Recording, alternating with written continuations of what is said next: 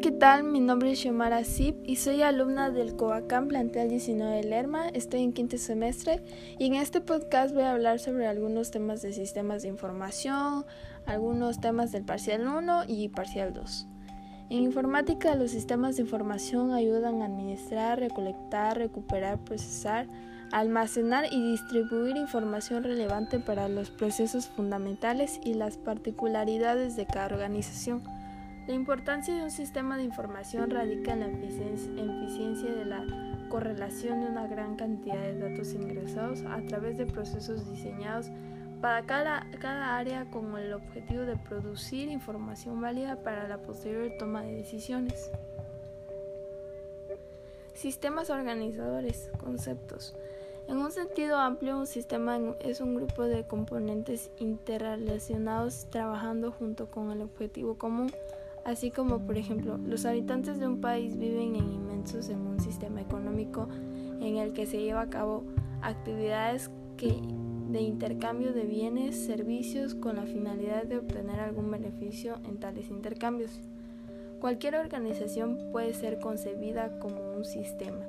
Una compañía, por ejemplo, posee componentes, mercadotecnia, manufacturas, ventas, investigación, distribución, contabilidad y personal las cuales trabajan junto para obtener utilidades que beneficien tanto a sus empleados como a sus accionistas. Características de los sistemas. La finalidad de un sistema es la razón de su existencia. El sistema digestivo, por ejemplo, permite a los seres vivos procesar los alimentos y convertirlos en nutrientes que proporcionan energía para que sean empleados como los demás sistemas que los componen. Los sistemas interrelacionan con su medio ambiente. Estos son objetos que están fuera de fronteras, se llaman sistemas abiertos. Aquellos, aquellos sistemas que interactúan con su medio ambiente recibiendo entradas y generando salidas. En contraposición a aquellos no interactúan con su medio ambiente, se denominan sistemas cerrados. Los sistemas cerrados tienen solo como un valor conceptual teórico. En realidad todos los sistemas son sistemas abiertos. Los sistemas tienen tres componentes interactivos funcionales. La entrada, el proceso y la salida. La entrada involucra la capacitación y acopio de elementos que se deben insertar al sistema para ser procesados, provistos para asegurar la producción, el procesamiento incluye los procesos de transformación para convertir las entradas en salidas. Ejemplo, los procesos de fabricación, las salidas son los elementos procesados en su estado final, resultantes de la actividad transformadora como los bienes manufacturados por la fábrica. Sistemas de información ejecutiva. Este tipo de sistemas se ubican dentro del tipo de usuario de, gerentes y directivos.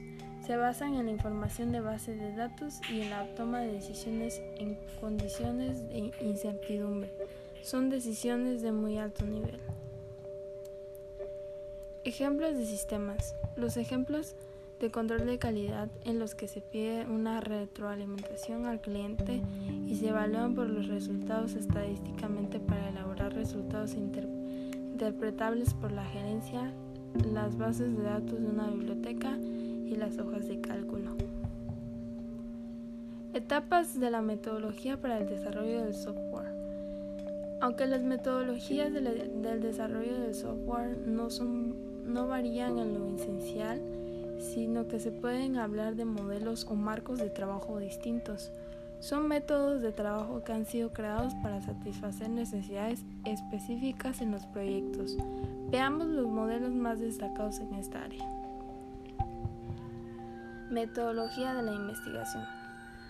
Cuando se inicia la elaboración de, algún software, primero de los primeros pasos es la recopilación de requisitos.